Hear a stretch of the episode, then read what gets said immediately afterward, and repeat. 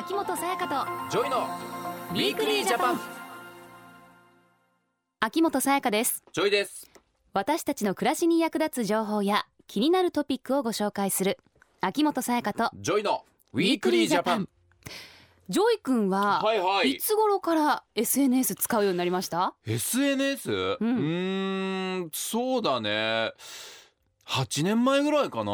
うん。うん。まあいろんな SNS があるからね。そうですね。れぞれさ使い方が違ったりするけどね。うん。うん。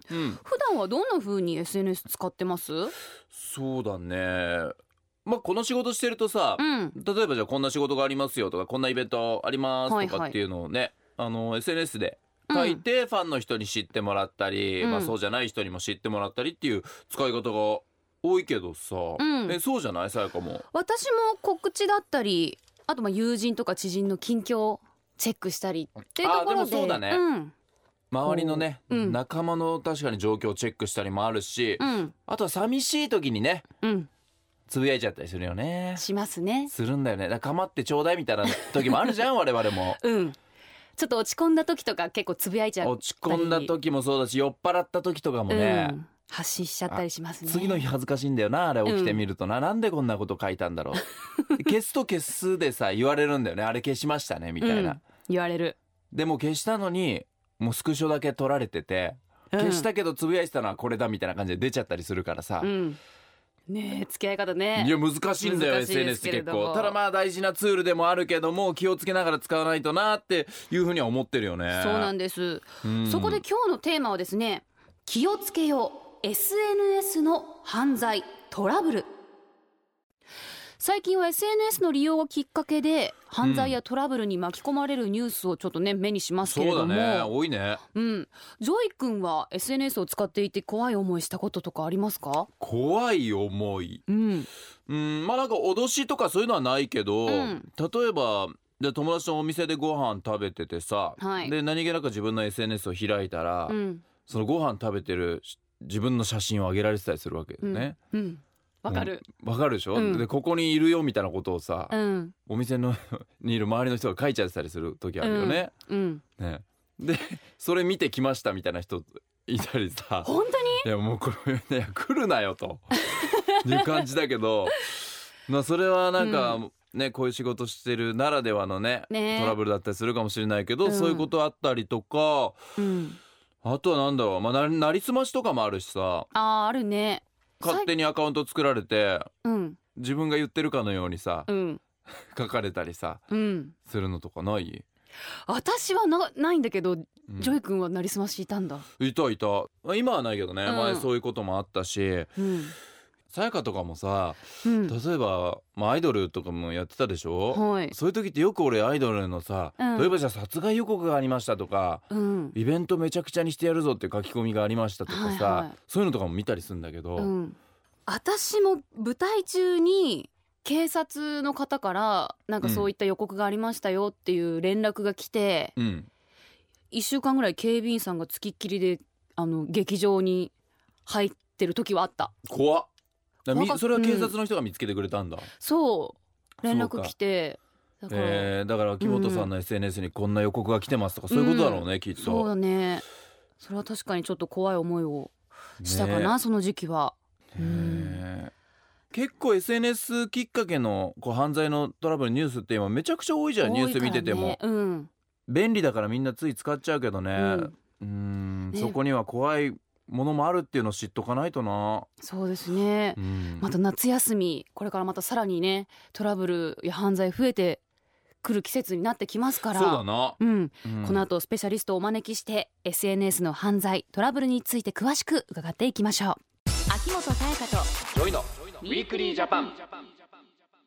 さあここからは警察庁少年課課長の滝沢より子さんに加わっていただき SNS に潜む犯罪被害についてお話をしていきますよろしくお願いしますよろしくお願いします。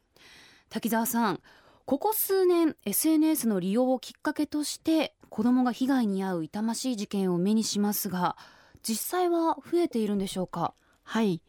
近年はスマートフォンなどを利用する子どもの数も増えていますからそれに伴って特に18歳未満の子どもが SNS を通じて犯罪被害に遭うケースが増えています。うん。昨年はその数が過去最多で年間で1813人にも及んでいます。うん。これは多いね。多いね。18歳未満ということは主に中高生なんですか？はい高校生と中学生で全体の9割を占めています、うん。そして割合は少ないんですが小学生も被害に遭っています。小学生もだって。そっか。いや俺自分が小学校の時とかは、うん。もう携帯電話とかもなかったし、うん持ってなかったもんやね自分の学校の友達が全てだったしさ、うん。ただ今そうじゃないわけでしょ。そうだね。それだけ怖いことが起きる可能性っていうのは今増えてるんだもんな、うんどんな犯罪に巻き込まれているんでしょうか？はい。特に深刻なのが児童ポルノと児童買春です、うん。その中でも特に児童ポルノの自画撮り被害が増加傾向にあります。自画撮り被害というのは騙されたり脅されたりして子供が自分の裸の画像を撮影させられた上で SNS などで送信させられる被害のことです、うん。うん昨年は515人の子供がこの被害に遭っていることが分かっています。うん。そうか。これも増えてるんですね。ねなんかまあ大人でもこういうトラブルって聞くじゃん、うん。って考えたら小学生とかだとじゃあ恐怖を感じたら送っちゃったりとか、うん。ことの重大さを気づかないでこういうものを送ってしまったりとかね、うん。きっと多いんだろうね。ねちなみに昨年の調査によりますと被害児童数が多かったのははい、ツイッター、ひま部、LINE、うんギャルール、ツイキャスの順でした。うんそっかこれだけたくさんあるんですね。ねちょっと知らないものも僕らありました。うんこれひま部とかギャルルツイキャスとかこれ保護者の方でも知らない方は結構多そうですね滝沢さん。はい。誰でも閲覧できたり、直接メッセージを送れたりする SNS だけでなく、学生限定のアプリなど、はい今はいろいろな SNS がありますそ。うか。ただし、あの学生だと偽って参加している悪い大人もいますので、うん。SNS はどんなものを利用していても油断できないんです。そうですね。結局ねそうルールも曖昧だしね、うん。表向きにはこの年齢だけですとかさそう学生だけですって言っても誰でもね、うん。簡単に登録できちゃうし、うん。写真だって変な話ね学生っぽいの使って登録する人だっているわけじゃない。いる。ねね相手のね。そうだよ。顔が見えないですからうねん怖いよ、具体的にはどんな被害に遭ってるんですか？はい。昨年警察が検挙した実際の事例を3つご紹介します。はい。まず一つ目が優しい人だと思って安心していたらというものです。SNS で知り合って仲良くなった人に悩みを相談したら慰めてあげる迎えに行ってあげるよなどと誘い出されて犯人に連れ回されるという事件がありました。うんこの場合誘拐や殺人事件などの重大な犯罪に巻き込まれてしまうケースもあります。いやこれだからもう知らない人に会うっていうことじゃん、うん。絶対にダメだよね。怖いですね。うん。SNS でさ、うん。いい人ぶることだってできるし、うん。SNS じゃなくても実際に会っててもさいい人ぶれるじゃん最初って。なんか大人でもありますからね優しい人だと思ってっていうの。全然あるよ。うん。でも子供はね簡単に信じちゃうっていうのもきっとあるわけでしょ、うん。こういうのね。だから見分けるのがね滝沢さんこれ結構難しいんじゃないかなっていう感じします。そうですね。そうですね、うん。あの実際に相手がどんな人でどんなことを考えているのかわからないと思います。はい、SNS で知り合った人とは安易に会わないようにしましょう、うん。うん。それから2つ目の事例です。お金欲しさに軽い気持ちでというものです。うん。お金が欲しくて SNS で知り合った人と会ったら俺の後ろにはヤクザがいるなどと脅されて性被害を受けてしまった。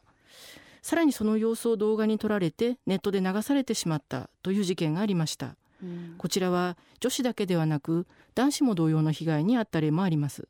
あおおこれ男子もこういうのあるんだ。ねえ。ねだから簡単にねお金欲しいのはわかるけども簡単にお金は手に入らないっていう、入らないけどさだからそれは大人が子供を誘う、ね、道具としてこうお金っていうのはまずきっと出してくるじゃんか、うん。本当に気をつけなきゃいけないことだしね。ね。あと今さこの写真とか動画っていうね、うん。話もあったじゃないですか、はこういうの今ネットに出ちゃうとこれ広まっちゃうからね、これ消せないんじゃないですか？なかなか、ねそうなんですデジタル写真簡単にコピーができてしまいますので、はい一度写真がネット上に流出すると不特定多数の人に繰り返しコピーされてうん全ての写真を削除することは大変困難になってしまいますそうですよね。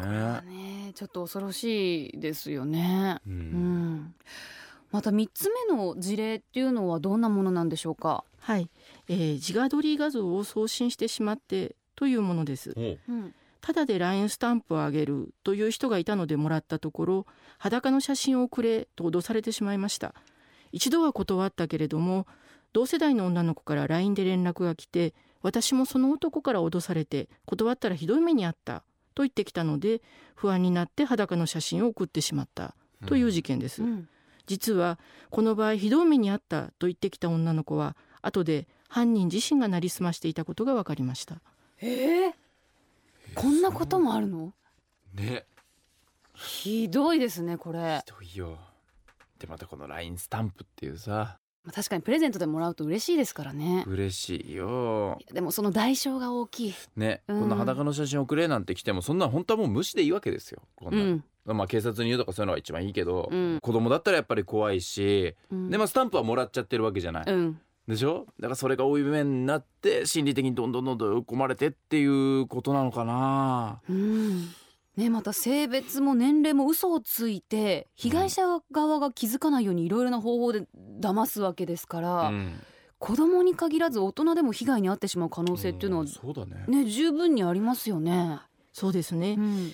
それからあの下着姿や裸の写真などは今は大丈夫だと思っていても将来インターネット上にアップされてしまうかもしれません。うん。うんですからたとえ交際相手や友人など身近な人から送ってと言われても決して送らないようにしてくださいまあこれは絶対そうだよね。そうですね。うんまあ、どんなに好きな人でもさ、うんだってよくもうリベンジポルノとかもあるじゃん今。問題になりますもんね。ねえ、うんどんなにこう愛し合っていた二人でも別れたら急にじゃああれ出すぞこれ出すぞとかさ、こんなもんたくさんあるんだからさうんもう絶対ダメなんだよねまあ分かってると思うけどみんなも、まあでも今伺ったような手口があることを知っておくっていうのは被害に遭わないためにまず大切なことですよね。うん。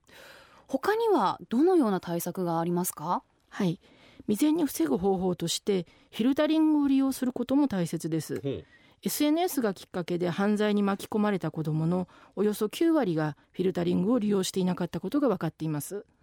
フィルタリングを利用すれば被害に遭うリスクを下げることができますので、うん。子どもにスマートフォンなどを持たせる場合は必ず利用しましょうまた年齢などに応じて設定を変えることもできますので小中学生に限らず高校生にもフィルタリングの設定をしてほしいと思います。う。うん。んいやこれは絶対しとかなきゃいけないしうん。逆に、まあねあのしてない意味が正直わからないなって俺は思っちゃうのね、うん。自分が親だったら絶対子供のはねそうする。ますよね。べきじゃない。それがね、子供を守ること安全に過ごしてもらうことにつながるわけだから、うん。これしっかりフィルタリングっていうのを利用すれば俺被害はねたくさん防げそうですよね。はい。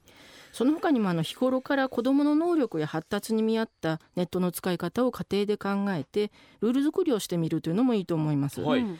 夜9時以降は使わない。メールや SNS は実際に会ったことのある友達だけにする、などのルールを決めることで子どもが安全に安心してネットを利用できる環境を整えることができますう。うんんまあちゃんとそうだね。うん。ルールでまあルール作ってる家庭もたくさんあるけどそれでも起きてしまうトラブルもきっとね、うんあったりしたと思うけど、まあこういうのがあるっていうのは大事だねそうです。ね。話し合うことも大事ですね。ううんん。被害を未然に防ぐことはもちろん大切なんですけれども今実際に SNS がきっかけになって悩んでいる子どもがいる場合っていうのはどうしたらいいんでしょうか？はい、まずは保護者や学校の先生など周りの人に相談しましょう。また警察相談専用電話としてシャープ9110も受け付けていますのでご相談ください。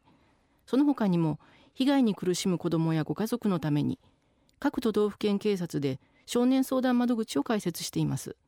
少年相談窓口と検索するとすぐに警察庁の都道府県警察の少年相談窓口の一覧ページを見つけることができます。では最後にメッセージをお願いします。SNS の利用がきっかけで被害に遭う子どもの数は増加していますしいつ自分の身近で起こってもおかしくないものです。人事と思わずに安易に SNS で知り合った人に会わない。どのような相手であっても自分の裸や露出しすぎた写真を送らないなど SNS を利用する場合には日頃から十分に気をつけましょゲストは警察庁の滝沢より子さんでした。ありがとうございましうた。ありがとうございました。 Weekly Japan。7月は愛の血液助け合い運動月間です。血液は人工的に作ることができず長期保存もできません病気や怪我の治療をしている患者さんに血液を届けるためには毎日1万3000人以上の献血者が必要です。厚生労働省都道府県日本赤十字社では毎年7月に全国各地でイベントを開催し国民一人一人特に将来の献血の主体となる若い世代に向けて献血へのご理解とご協力を呼びかけています。献血は命を救う身近なボランティア。最寄りの献血会場など詳しくは「献血する」で検索ください。政府からのお知らせでした。ウィークリージャパン。東京 FM をキーステーションに全国38局ネットでお送りしてきました。秋元才加とジョイの Weekly Japan。今週は SNS による犯罪被害についてお話をしてきました。いやー増えてるんですね。いやめっちゃ増えてんだね。う、んこうした被害って。本当今の時代っぽい、ううんん、案件だったりするよね。そうですしねかも SNS ってこのやっぱみんなね自分の、ね気持ちを吐き出せる場所だったりうん。するしさもちろんいいこともたくさんあるけどその裏にはこういう怖いことが潜んでるっていうのを気づきながら使っていかなきゃいけないしね。えー手口も巧妙になってますから。親がさうん。子供のこと心配して、ね気をつけなさいねあんた大丈夫って心配しててもきっと起きてしまうこともあるとは思うんだよ、うん。もちろん。それでもやっぱしっかり家族でルールを作ってね、うん。えー日頃もしつこいぐらい確認しながら、うん。うん、やっていくべきことだよね。しっかりと目を光らせてね。いや子供たちそうよ。守っていかなきゃいけないですね。俺自分に子供できたほんと心配だもん。絶対やらせたくないっていうのは本音、SNS うん、私自分の子にはね。あのルール決めてね。使ってもらうかな。ただやっぱ学校でね友達はこうだ周りの子はこうだって言われると、うん。なかなかねあーじゃあどこなんだっていう難しいまだと思うんだねよね。子供ねお互いいないけどちょっと頭が痛いですよそうなんねだよ。でも本当にこれだけね SNS の犯罪件数が増えてる多いっていうのを知らなかったからうん。少しでも減ってほしいし、はい。そのためにね、えー大人はしっかりできることをやっていかなきゃいけない。そうですね。7月8月また夏休みだから SNS 利用する機会増えると思うのでいやぜひ。そうだよ、うん。本当気をつけなきゃいけないいただきたい時期だね特にね、はい思います、うん。ちなみに7月は青少年の非行被害防止全国協調月間だそうですよ。今年の月間ではインターネット利用に関わる犯罪被害などの防止に特に力を入れているそうなのではい。これを機に被害に遭わないためにどうしたらよいか考えていきたいと思いますね。そうだね。うん、SNS などがきっかけで悩みを抱えている方は警察の相談窓口にご相談ください。